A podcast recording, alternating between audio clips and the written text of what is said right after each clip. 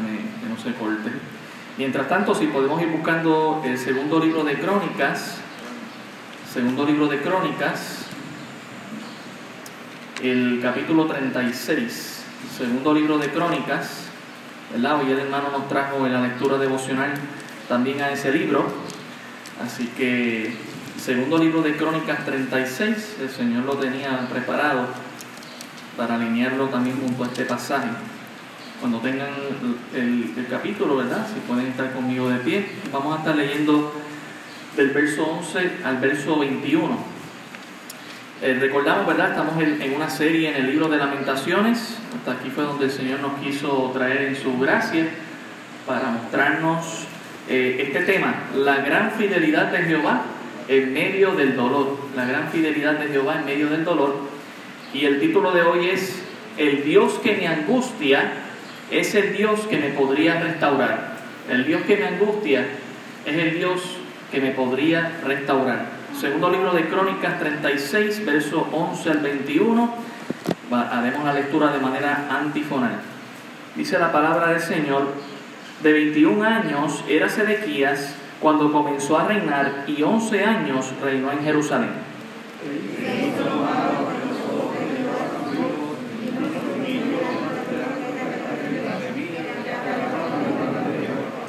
Se rebeló a sí mismo contra Nabucodonosor, el cual había jurado por Dios y endureció su cerviz y obstinó su corazón para no volverse a Jehová el Dios de Israel.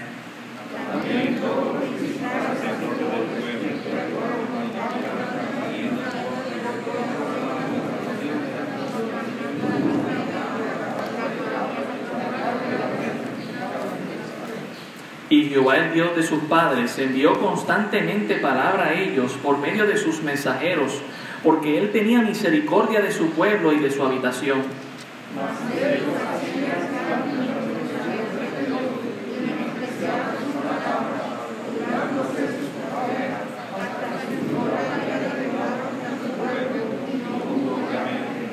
Por lo cual trajo contra ellos al rey de los caldeos, que mató a espada a sus jóvenes en la casa de su santuario, sin perdonar joven ni doncella, anciano ni decrépito, todos los entregó en sus manos.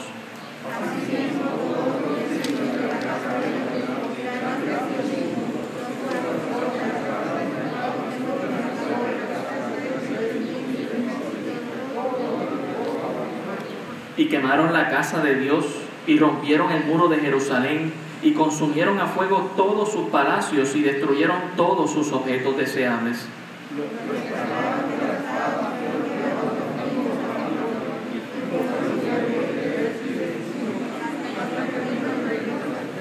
Todos juntos, para que se cumpliese la palabra de Jehová por boca de Jeremías, hasta que la tierra hubo gozado de reposo, porque todo el tiempo de su asolamiento reposó hasta que los 70 años fueron cumplidos. Señor, gracias damos por tu palabra. Ella viva y eficaz y rogamos en esta mañana que tú nos hables a través de la misma. Gracias Señor porque has preparado nuestros corazones en esta mañana a través de la escuela dominical, a través de nuestra adoración a ti, escuchando también los testimonios que han sido de mucha bendición, los especiales. Eh, rogamos Señor que ahora nuestros corazones estén eh, apercibidos Señor de tu palabra y dispuestos para ponerla por obra en nuestras vidas. Ayúdanos, te rogamos, en el nombre de Jesús. Amén. Pueden tomar asiento, hermanos. El tema de esta serie, lo recuerdo, la gran fidelidad de Jehová en medio del dolor, la gran fidelidad de Jehová en medio del dolor y el título de esta mañana, el Dios que me angustia es el Dios que me podría restaurar. Y leemos este texto que nos ayuda a entender nuevamente, ¿verdad? En la semana pasada leímos segundo libro de Reyes, que también eh, hablaba de esto muy parecido, ¿verdad? Y ahora el segundo libro de Crónicas nos trae otros detalles interesantes. Específicamente ahí en el versículo 15 y 16, que nos dice que Dios constantemente estaba enviando mensajeros, profetas, siervos de Dios, para que su pueblo se humillara y viniera a Él en arrepentimiento y cambiara sus conductas. ¿Y qué hacía el pueblo en respuesta? Pues dice que se burlaban de los mensajeros, que hacían escarnio de ellos, algunos los mataron, a otros los metieron en la cárcel, como pasó con el mismo Jeremías, que el rey no lo quiso escuchar y lo metió en la cárcel. Eh, a, ese punto había llegado el pueblo de Dios. Y, podríamos decir que aquí, ¿verdad? Finalizando lo que es el texto tanto del segundo libro de Reyes como segundo libro de Crónicas, es cuando Jeremías comienza a escribir este libro de las lamentaciones. Su ministerio básicamente ya estaba culminando, él hizo su trabajo, él envió el mensaje y la gente rechazó el mensaje de Dios. Así que no queda más nada que lamentarse, que hacer este clamor fuerte a través del libro de las lamentaciones, donde verdad vemos que el contexto histórico es que el pueblo abandonó a Dios y bueno, Dios en respuesta les abandonó a ellos. Todo por su pecado persistente, no arrepentido, que durante años Dios les habló y les advirtió a través de sus profetas de que debían arrepentirse de sus pecados. Pero esto no sucedió, eh, esto no sucedió aunque siempre hubo eh, un remanente pequeño, un grupo de personas que fueron fieles al Señor, que no tuvieron que experimentar esto, pero en la mayoría del pueblo ese no fue el caso. Por eso cuando vamos al libro de las lamentaciones, si me acompañan allá, este libro explora el dolor, el sufrimiento, la confusión y el pesar de haberse rebelado contra Dios y lo que significan esas consecuencias eh, ya no anunciadas, sino ahora experimentadas. y por muchos años los profetas advirtieron esto y ahora el profeta Jeremías con el resto del pueblo que queda en Jerusalén, todo destruido, están experimentando el dolor y el quebranto. Así que estos poemas que vemos en las lamentaciones son cinco poemas o cinco elegías, poemas de lamento para expresar el dolor y el arrepentimiento por haber dejado a Dios. Y recordamos la manera en que este libro está compuesto, estas cinco lamentaciones, estos cinco poemas están compuestos como en una pirámide. Cada capítulo, excepto el capítulo 5, está eh, dispuesto eh, con el abecedario hebreo. El, verso 1 empieza con el la primera letra y así hasta el verso 22 con la última letra. En el capítulo 3 lo que hace es que triplica lo que está haciendo. Cada tres versos es una de las letras en el abecedario hebreo. Y luego en el capítulo 5 el profeta, aunque usa todas las letras del abecedario nuevamente, esta vez no lo hace en orden, sino que explota en la emoción y eh, da el mensaje de arrepentimiento y de clamor a Dios, Señor, ¿acaso no nos vas a sacar de esta situación en la que estamos? Por eso el punto más alto es el que encontraremos siempre en Lamentaciones 3, del 21 al 24, donde, ¿verdad? Con el favor del Señor terminaremos en esta mañana, recordando que cuando estamos cerca del Señor es que podemos gozar de sus promesas y de sus bendiciones, pero cuando estamos lejos de Él, lo que viene a nuestras vidas es el lamento, el sufrimiento, el dolor por habernos alejado de Él. En el capítulo 1, como comenzamos la, semana pasada, vemos la figura que usa eh, Jeremías. Usa Jerusalén y usa esta figura de una viuda. Y entendamos lo que una viuda significa en el pueblo de Israel. Eh, una mujer no tenía derecho a herencia de sus padres la mujer básicamente cuando se casaba heredaba con su esposo lo que su esposo heredaba de sus padres. Así que cuando el hombre moría, eh, básicamente se quedaba sin desamparo y si no tenía hijos para que le ayudara, se quedaba absolutamente sin nada, sin esperanza. Y por eso Dios, siendo consistente con la justicia social, siempre mandó al pueblo de Israel que cuidara de las viudas y de los huérfanos porque eran personas que quedaban sin nada. Y Jeremías expresa cómo está el pueblo de Jerusalén, como una viuda sin amparo. Está completamente desolada y desamparada aquí en el dolor. Si vemos el versículo 12, que es donde nos habíamos quedado la semana pasada, vemos la angustia de esta ciudad y como si ella estuviese hablando, dice el verso 12, ¿No os conmueve a cuantos pasáis por el camino? Mirad y ved si hay dolor como mi dolor que me ha venido, porque Jehová me ha angustiado en el día de su ardiente furor. Eh, noten la expresión, ¿verdad? Y esta expresión es muy interesante. ¿Acaso piensan que alguien ha sufrido como yo? Nadie ha sufrido como yo. Pregunto yo, ¿algunas veces, algunas veces nos hemos sentido así? Que sentimos que lo, que lo que estamos pasando nadie más lo ha pasado. ¿verdad? Y es lo que el profeta está expresando aquí en su dolor. Nadie sintió compasión por Jerusalén, solo se sentía el ardiente furor de Dios. Note que aquí no está envuelto Satanás, aquí no están envueltos los demonios, aquí no hay ningún mal oponiéndose, sino Dios. El santo de Israel era el que estaba causando el dolor. Y creo que esto es importante porque eh, muchas veces, yo, yo quiero ser claro, hermano, yo no soy abogado del diablo, por si acaso. Yo no soy abogado del diablo, pero creo que es importante que muchas veces entendamos que no necesariamente el diablo es quien tiene la culpa de todos nuestros males. Algunas veces sí, pero algunas veces somos nosotros mismos, hermanos. No existe dolor más fuerte en esta vida que sufrir el desamparo de Dios a causa de la rebeldía contra Él quien se revela contra Dios y no se arrepiente va a experimentar este horrible dolor de parte de Dios. Jerusalén en medio de su dolor buscó compasión de todos menos de Dios. Pero no lo encontraron, no encontraron esa compasión. Nadie apareció para consolar a la viuda Jerusalén. Solamente se experimentaba el dolor. Y Básicamente lo que presenta Jerusalén es, se presenta como la víctima. No os conmovéis cuando pasáis por el camino, no, no sienten dolor de mi sufrimiento. Eh, hermano, lo peor que podemos hacer cuando estamos pasando por una situación en la cual nosotros somos los culpables es presentarnos como la víctima. No nos ayuda para nada. Nadie va a llegar a la ayuda, solamente Dios si nosotros clamamos a Él, si nosotros nos arrepentimos a Él. Por eso Él dice, mirad y ved si hay dolor como mi dolor que me ha venido, porque Jehová es quien me ha angustiado. No estamos hablando de otro ser humano quien le había angustiado, no estamos hablando del diablo, sino de Dios mismo angustiando a su pueblo por causa de la rebeldía.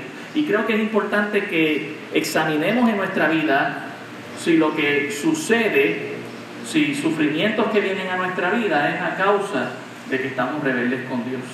Mire el versículo 13. Desde lo alto envió fuego que consume mis huesos. Ha extendido red a mis pies. Me volvió atrás, me dejó desolada y con dolor todo el día. Ahora el profeta está describiendo cómo Dios le castigó. Y note, ¿verdad?, cuán específico es. Eh, noten que el fuego, quien lo está enviando es Dios. A veces se, se piensa erróneamente que el infierno le pertenece al diablo. Pero el infierno y el lago de fuego son creación de Dios, no del diablo. Y es para castigar al pecador no arrepentido. El fuego que, que desciende del cielo aquí nos dice que proviene de Dios.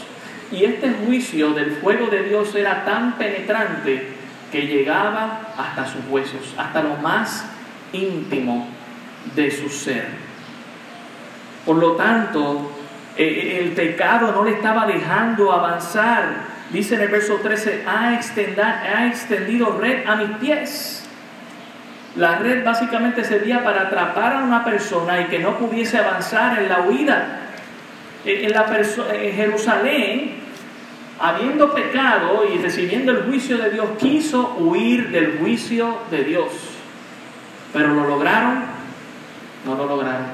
De igual manera nosotros, hermanos, tenemos que estar apercibidos de esto, que si nosotros no nos arrepentimos y estamos pretendiendo huir del juicio de Dios, no vamos a escapar. Red será traída. Como dicen hebreos, horrenda cosa es caer en manos de un Dios vivo. Nos dice el texto, me dejó desolada y con dolor, ¿cuánto tiempo? Todo el día. Todo el día estuvo en sufrimiento, no hubo ni un solo momento en que pudo avanzar y decir, bueno, pues me voy a relajar, ya estoy bien con Dios, no hay ningún problema. No, el pecado le tenía estancado con la red de su vida, el pecado le tenía atrapado y ahora estaba cautivo en él y solamente estaba sufriendo. Hermano, eso es lo que hace el pecado en nuestras vidas. Pero sabe que Dios vino para, para sacarnos de esa red. Dios vino para libertarnos de aquello que nos hacía cautivos. ¿Por qué querer volvernos atrás cuando ya Dios ha cortado las cadenas? ¿Por qué volver atrás? No, no, no tiene sentido, hermanos, quedarnos ahí estancados espiritualmente cuando Dios tiene mejores cosas para nosotros. Pero algunas personas deciden quedarse estancadas en la desolación y el dolor que produce el pecado. Versículo 14 dice, el yugo de mis rebeliones ha sido atado por su mano. Ataduras han sido echadas sobre mi cerviz y ha debilitado mis fuerzas. Me ha entregado el Señor en manos contra las cuales no podré levantarme.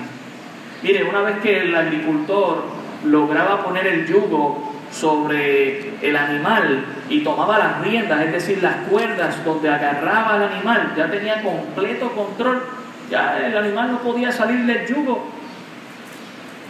De igual manera aquí Dios nos está diciendo, yo puse el yugo, Dios puso el yugo sobre Jerusalén y lo tenía atado en las cuerdas. Eh, hermano, no pensemos que un momento de lamentación en nuestras vidas causados por el pecado es un momento donde Dios eh, no tiene control, sí tiene control. Y sí quizás lo está dejando eh, que, que pase nuestras vidas con un propósito. Y quizás ese propósito es llevarnos a este lamento donde clamemos con Dios, Señor, lo siento, estoy arrepentido, te pido perdón por mis pecados.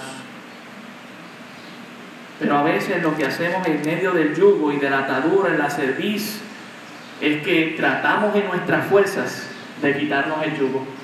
Y sabe que eso fue lo que intentó hacer en Jerusalén. Pero sabe que produjo, dice a mitad del verso 14, ha debilitado mis fuerzas.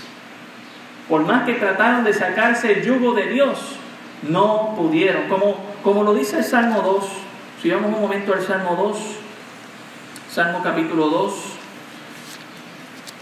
Salmo el capítulo 2, dice lo siguiente,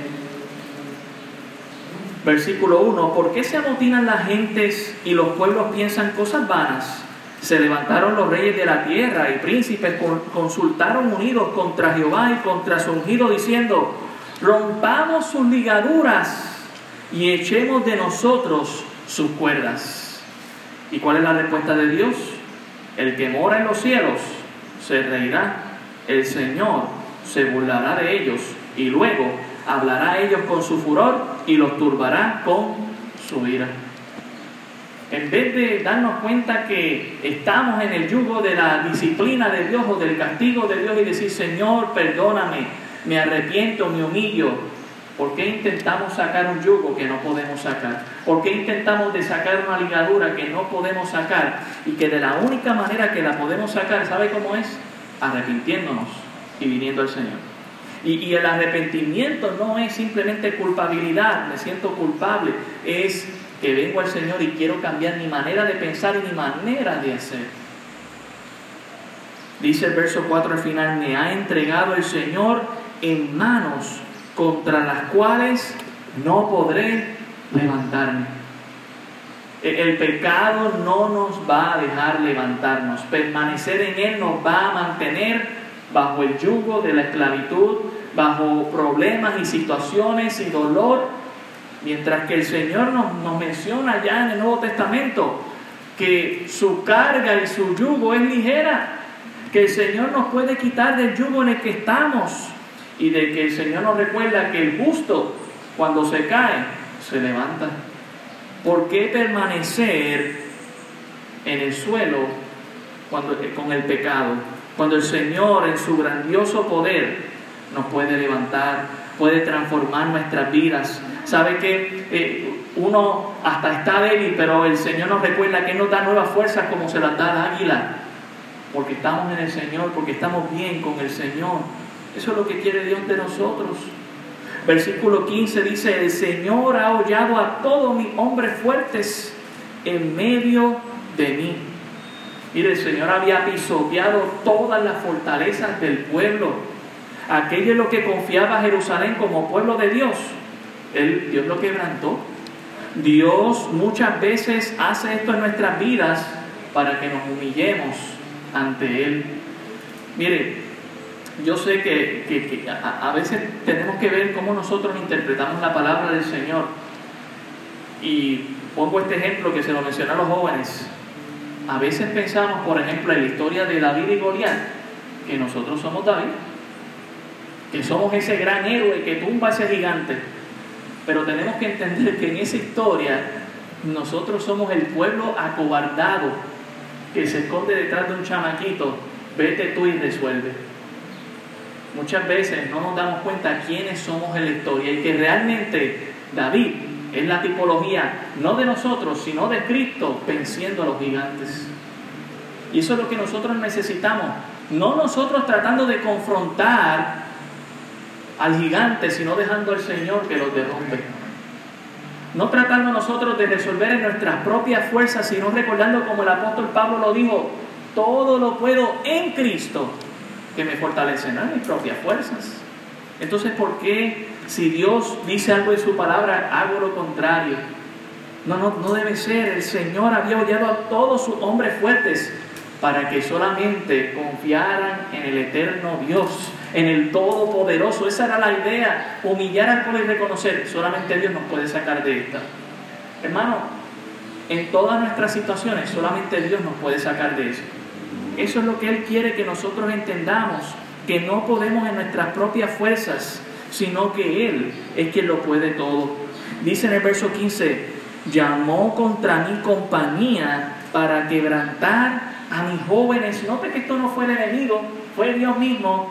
Vengan, caldeos, quebranten a, los jóvenes de, Jerusalén. Y dice, como lagar ha hollado el Señor a la Virgen hija de Judá. Esto es bastante gráfico en el sentido de que el lagar es esta piscina donde se ponían todas las uvas de la viña y venían las doncellas y pisoteaban esas uvas para que se produjese, se produjese ¿verdad? lo que era el, jugo de la vida, el jugo de uva, y se pudiese sacar. Pero en ese proceso, ¿qué pasaba? Que mientras pisaban la uva salpicaba y manchaban sus trajes. ¿Y cómo terminaban? Eh, eh, rojos. Así que la idea aquí era, eh, Dios fue quien produjo esta violencia que derramó sangre por las calles de Jerusalén.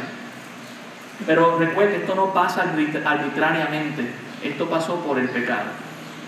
Eh, y hermano, precisamente el Señor Jesucristo vino a pisar el lagar del furor de la ira de Dios y salpicó en sus vestidos con su sangre preciosa para que usted y yo no tengamos que salpicar los nuestros. Esta es la imagen que podemos traer aquí. Como, como lagar ha aullado el Señor a la Virgen de Judá, no tenemos por qué pasar por eso si nos humillamos ante Dios. Mire el verso 16. Por esta causa lloro, mis ojos, mis ojos fluyen aguas, porque se alejó de mí el consolador, que dé reposo a mi alma. Mis hijos son destruidos, porque el enemigo prevaleció. Hermanos, no había contentamiento. Y no hay precisamente contentamiento lejos de la presencia de Dios. Puede venir cierto gozo, puede venir cierto placer que uno puede disfrutar en un momento dado, pero así como vino se va.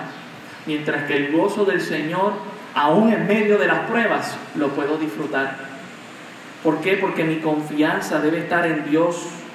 Pero vemos aquí que el pueblo de Israel está sufriendo, está triste y, decide permanecer así. En vez de clamar a Dios y arrepentirse, decide sumergirse más y más en la tristeza, en la depresión, en el dolor, porque no quiere reconocer a Dios. Y muchas veces, hermanos, pasamos por momentos bien difíciles en nuestra vida y no nos damos cuenta que lo único que tenemos que hacer para salir de eso es, Señor, perdóname. Yo te he fallado. Eh, eh, eh, estoy permaneciendo en este dolor y no me doy cuenta que, que yo me he rebelado contra ti, Señor No hay contentamiento lejos de la presencia de Dios, sino solo tristeza. Y la pregunta es, ¿por qué permanecer así? Si Dios quiere darte el gozo eterno, ¿por qué andar desconsolado por la vida si Dios quiere darte el consuelo que tú necesitas?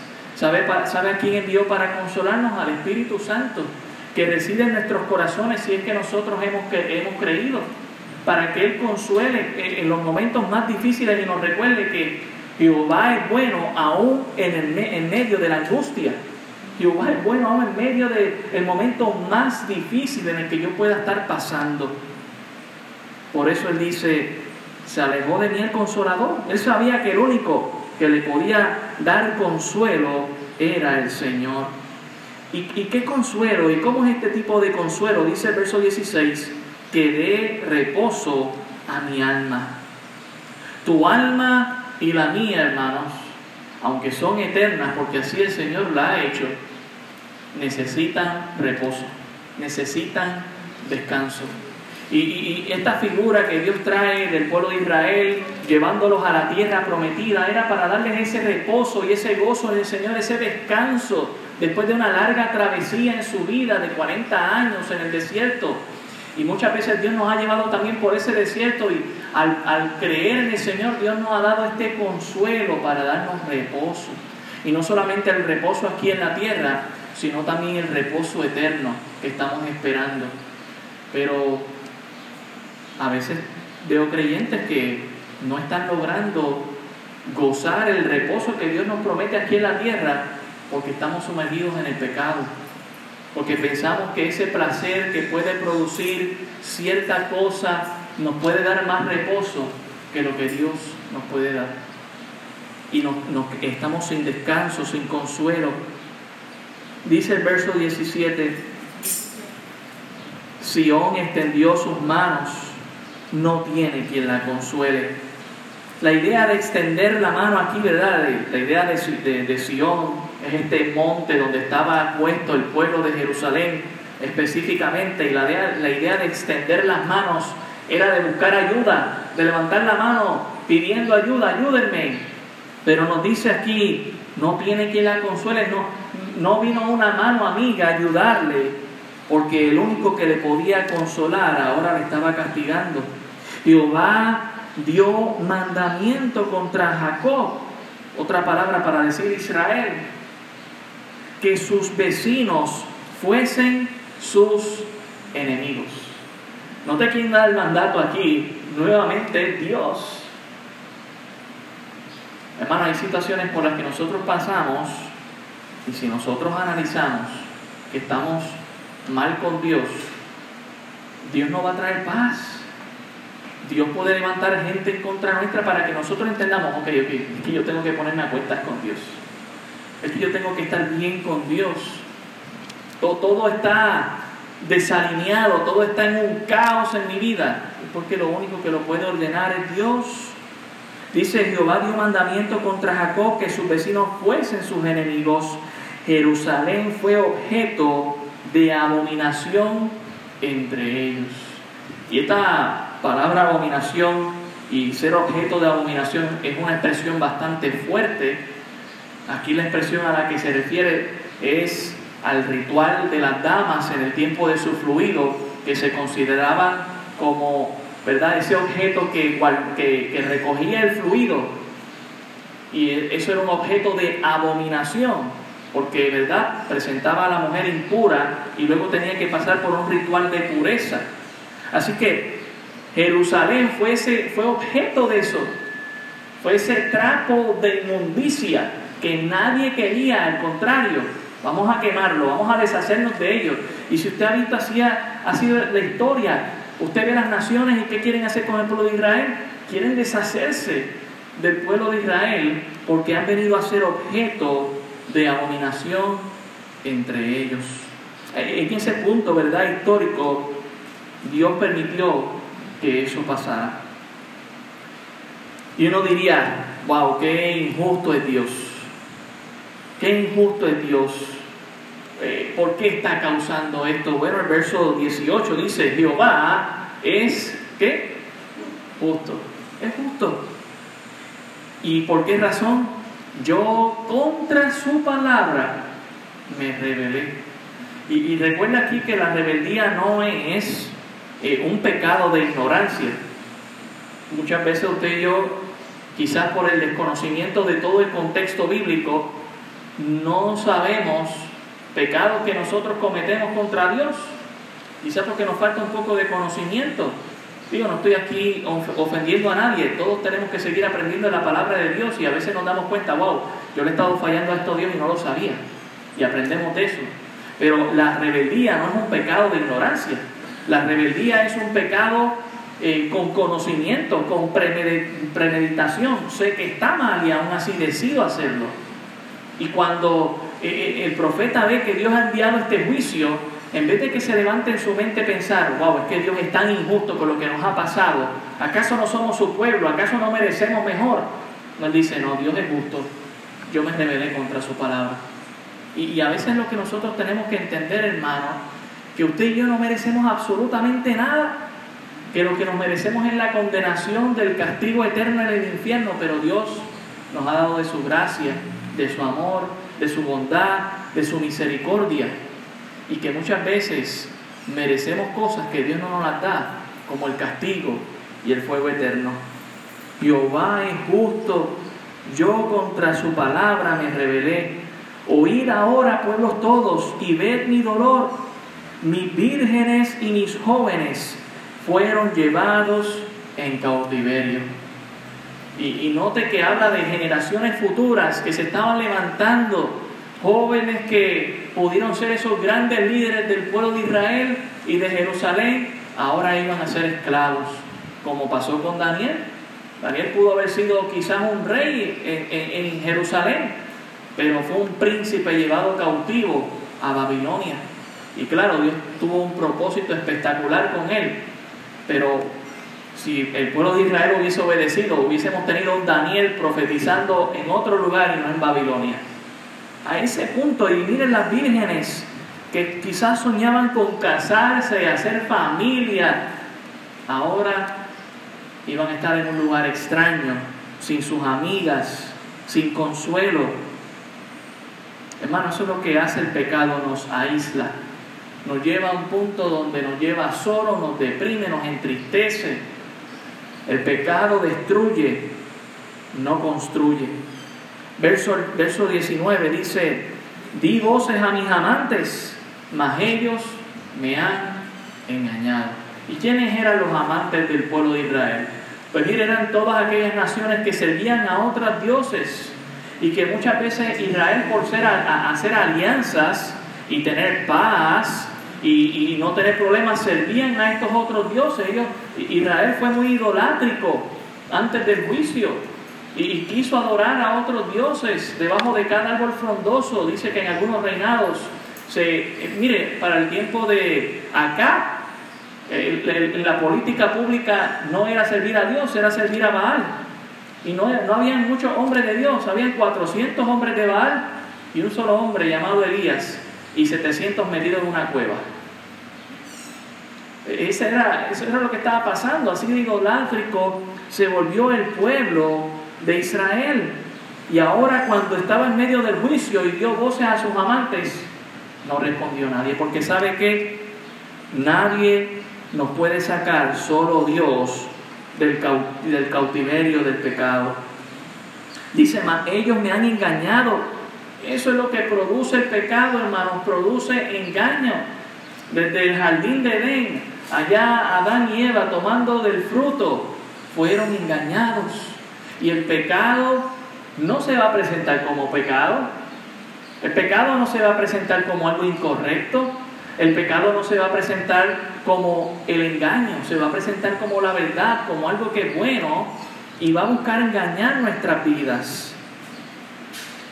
Pues eso es lo que pasó aquí. Fueron engañados. Dice, ni sacerdotes y mis ancianos en la ciudad perecieron. Ahora no había ese proceso por el que los de Jerusalén, el pueblo de Israel estaba acostumbrado a hacer. He pecado contra Dios, me voy, tomo una oveja del rebaño, la llevo donde el sacerdote, pongo mi mano sobre ella, degollamos la oveja y vierto mi sangre y el sacerdote la lleva al lugar santísimo. ya no hay ni templo y tampoco sacerdote que oficialice esa y restaure esa comunión con Dios. A ese punto es que lo está llevando, no hay, no hay momento ahora para arrepentirse. Para ellos no, ese momento se les escapó. Y sus ancianos, ya no había ese hermano, hermana, aquel patriota que te ayudaba y decía, eso que estás haciendo tú lo puedes hacer mejor, o eso que estás haciendo está mal, se hace de esta manera. Ya no había el consejo de sabiduría para alinear a los jóvenes a Dios. A ese punto. Pero ¿qué nos recuerda la palabra del Señor? Bueno, ya usted y yo no necesitamos de un sacerdote. Cristo es nuestro sumo sacerdote y Él nos llevó de la mano hasta el lugar santísimo para que usted y yo nos acerquemos confiadamente al trono de la gracia y hallemos qué? Misericordia. Misericordia. ¿Por qué permanecer en la angustia del pecado, en el dolor de la, y, la aflicción del engaño cuando Dios te ofrece paz para tu corazón? Dice el verso 18, perdón, verso 19, mis sacerdotes y mis ancianos en la ciudad perecieron, buscando comida para sí con qué entretener su vida. Los sacerdotes pasaron de estar ocupados en oficializar sus servicios religiosos a la comunidad a tener que buscar comida para sobrevivir. Los ancianos pasaron de ser personas prestigiosas que daban el consejo de Dios a ser personas que estaban buscando la comida para sobrevivir. A ese punto nos lleva el pecado. Hermano, cuando pensemos que no, esto aquí, este pecado que yo hago, esto yo lo hago aquí solito, nadie me está viendo, nadie, nadie va a salir afectado, solo yo. Eh, recuerda este texto. Eh, el pecado no solamente te afecta a ti, puede afectar a tu familia, puede afectar a, tus vecinos, puede afectar a tu iglesia. El, pecado afecta más allá de nuestra propia vida. Dice el verso 20, mira, oh Jehová, estoy atribulada, mis entrañas hierven, mi corazón se trastorna dentro de mí, porque me rebelé en gran manera. Por fuera hizo estragos la espada, por dentro señoreó la muerte. Al fin el, profeta está levantando este clamor, pero reconociendo todo lo que el pecado ha dejado a su paso. ¿Sabe qué dejó? Dejó tribulación. Dejó problemas mentales. Mira lo que dice ahí. Mi corazón se trastorna. Eso es lo que hace el pecado. ¿Está, ¿Ha escuchado esta expresión en nuestro país? que nuestro país está padeciendo cada vez más de salud mental? Pues claro, si estamos alejándonos cada vez más y más de Dios, ¿cómo podemos pretender tener paz mental si no estamos buscando a aquel que la puede dar como solamente Él la da? Usted y yo debemos, hermanos, acercarnos al Señor y experimentar de su paz para que cuando otros que están en tribulación a causa del pecado vean la paz que tú y yo tenemos del Señor, puedan decir, yo quiero eso. Pero ¿sabe que ve el mundo muchas veces? Cristianos atribulados, cristianos trastornados porque se han rebelado contra Dios. ¿Y sabe qué dice el pecador? Yo no quiero eso. Si así está el cristiano, yo tampoco lo quiero. Eh, hermano, eso no, es, eso no es lo que Dios quiere de nuestras vidas. Note que hasta la presión estaba subiendo aquí, mis entrañas hierven. Hasta lo más íntimo estaba padeciendo en su corazón. Mire, la realidad es que el pecado no solamente afecta nuestra vida espiritual, pero también afecta nuestra vida física. Y no estoy diciendo que cada vez que nos enfermamos o padecemos de, depresión o, o padecemos de algún padecimiento físico o mental sea causa del pecado, pero muchas veces sí lo es así. Y, debemos analizar nuestra vida, hermanos. Dice, porque hizo, eh, porque me rebelé en gran manera. Él está reconociendo, está reconociendo que su rebeldía no fue poca, sino grande. Y dice, porque hizo estrago en la espada, por dentro señoreó la muerte. Ahora en vez de Jerusalén haber sido este lugar de donde emana la fuente de la vida eterna porque le servían al Dios eterno, ahora lo que señoreaba era la muerte. Y todas las naciones miraban eso y decían, bueno, ¿para qué voy para allá? No voy a ayudar a esta gente, al contrario, qué bueno, qué bueno que les pasó eso. Ellos que se jactaban de que tenían al Dios verdadero, que era la, la nación especial, mira para allá lo que su Dios le permitió hacer. A ese punto. Y, sabe que es triste también cuando así hablan de nosotros los creyentes, porque vivimos vidas derrotadas y no en victoria, porque hemos dejado que el pecado tome el lugar y no el Señor. Yo sé que lo que estamos diciendo no es fuerte, yo no esperaba mucho amén hoy, hermano, pero tenemos que eh, pensar sobre esto en nuestras vidas. Dice el verso 21, perdón, verso 20, y 21, oyeron que gemía este gemido, ¿verdad? expresando el dolor, mas no hay consolador para mí. Todos mis enemigos han oído mi mal y se alegran de lo que tú hiciste.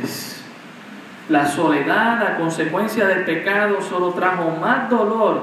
Los enemigos se alegran de cristianos derrotados por el pecado. Pero para el que se arrepiente siempre hay esperanza. Para el que se arrepiente siempre lo que se convierte en una maldición en nuestra vida, Dios lo transforma en una bendición si nos humillamos ante el Señor. Ya no estaban los que daban el consejo sabio, ya no estaban los que oficializaban el sacerdocio. Para Jerusalén no había esperanza, pero para nosotros sí la hay, hermanos.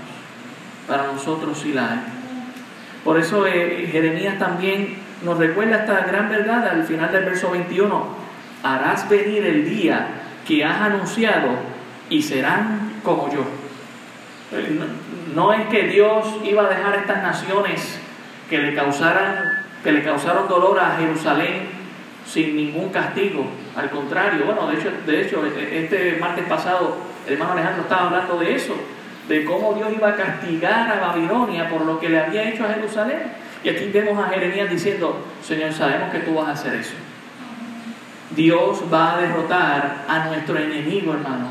Allá en 1 Corintios 15 nos recuerda que Jesús derrotó el, enemigo, el postrer enemigo nuestro, que es la muerte, resucitando de la tumba. Jesús derrotó el pecado viviendo una vida en santidad para que usted y yo no andemos en derrota, sino en victoria. ¿Por qué estar del lado de los derrotados cuando podemos estar del lado de la victoria? venga delante de ti su maldad, dice el verso 22, y haz con ellos como hiciste conmigo por todas mis rebeliones, porque muchos son mis suspiros y mi corazón está adolorido. ¿Por qué andar suspirando en tristeza y gemido si Dios lo que quiere es que vivamos adorándole con júbilo y sirviéndole con gozo? ¿Por qué tener un corazón adolorido a causa del pecado cuando Dios lo que quiere traer es gozo a nuestra vida por vivir y disfrutar de sus promesas, por serle fiel a Él? Deja que Él restaure tu vida, deja que Él transforme tu corazón, deja atrás el pecado y la derrota y ven al Señor. Termino en Lamentaciones 3:21 porque este es el pico, esta es la parte más importante de todo eh, el libro y es donde siempre voy a terminar. Dice Lamentaciones 3:21, esto recapacitaré en mi corazón. ¿Sabe qué fue lo que hizo el hijo pródigo? Cuando después que malgastó todo y se fue a este país lejano y terminó eh, trabajando para, un, para un señor cuidando de los cerdos, dice que en ese momento él recapacitó, vino en sí la idea del juicio de Dios, la idea del castigo de Dios en nuestras vidas es que recapacitemos. Dice, por lo tanto, esperaré. ¿Por qué esperaré? Por la misericordia de Jehová. No hemos sido consumidos porque nunca decayeron sus misericordias. Pastor, es que hasta, hasta ayer mismo yo estaba faltándole a Dios. Hasta ayer mismo estuve ofendiendo a Dios. Verso 23. Nuevas son cada mañana. Grande es tu fidelidad. ¿Le ha fallado a Dios? Dios borra nuestros pecados si nosotros los hemos confesado. Dios nos mira con misericordia cada mañana. ¿Por qué no hacer provecho de eso? Lo hizo con el pueblo de Jerusalén y sabe que lo ha restaurado de estar desolado. Hoy, hoy en día escuchamos de Israel como una nación que Dios ha comenzado nuevamente a levantar y, y sigue con sus enemigos y siguen pasando cosas allá y Dios está cuidando de su pueblo. Y eso es un perfecto testimonio de lo que Dios puede hacer con nosotros, hermanos. No para vivir en licencia con el pecado. Ah, pues ya que Dios va a tener misericordia conmigo, pues yo voy a vivir en pecado toda mi vida. No, no, no, no, esa no es nuestra actitud. Al contrario, gracias Señor, porque aunque soy imperfecto y cometo errores, como toda persona, puedo acudir a tu misericordia cada mañana podemos hacerlo en esta mañana. Nuevas son cada mañana. Grande es tu fidelidad. Por eso termina aquí en el verso 24. Mi porción es Jehová. Dijo mi alma, por tanto, en el esperar. ¿Qué tal si venimos a Dios en esta mañana y nos humillamos a Él? Y si tenemos que arreglar cuentas con el Señor, lo hacemos para disfrutar de su misericordia y no estar bajo la ira de Él. Oremos. Gracias Señor por tu palabra. Tu palabra Señor en esta mañana nos redarguye. En esta mañana nos quiere corregir. En esta mañana nos quiere instruir en tu justicia y enseñarnos aquello que es incorrecto para que hagamos lo correcto, Señor. Yo no sé, Señor, tú conoces los corazones, solamente tú sabrás por qué nos has traído hasta este libro para meditar en él, Señor. Ciertamente no es un libro de gozo, es un libro de tristeza, pero tú conoces los corazones de cada uno de nuestros hermanos aquí, Señor, que quizás están lidiando con algún pecado, quizás están lidiando con alguna situación, Señor, en la que ellos saben que están por el pecado en sus vidas. Y han entendido el mensaje en esta mañana y ellos humillan delante de ti, Señor, nos humillamos yo me incluyo, Señor, delante de ti en esta mañana y, y acudimos a tu misericordia que se ha renovado en esta mañana, porque tu fidelidad es grande, Señor. Gracias por tu gran amor, tú nos amaste aún estando en nuestra condición pecaminosa, Señor. Ayúdanos a, a que si te hemos fallado, hoy podamos asirnos de tu misericordia y que nuestras vidas sean transformadas para vivir en victoria y no en derrota. Señor, ruego por cada uno de nuestros hermanos para que no tengan que experimentar el dolor y el sufrimiento del pecado que quizás ya hemos experimentado en veces ocasiones, para que podamos más bien disfrutar de tu amor y de tus promesas. Ayúdanos como iglesia, Señor, a seguir creciendo en tu palabra y a poner en práctica la misma, Señor. Gracias damos por todo en el nombre de Jesús. Amén. Dios les bendiga, hermanos. Me gustaría que el hermano Ernesto, si puede terminar con tu fidelidad grande. Dios les bendiga, hermanos. luego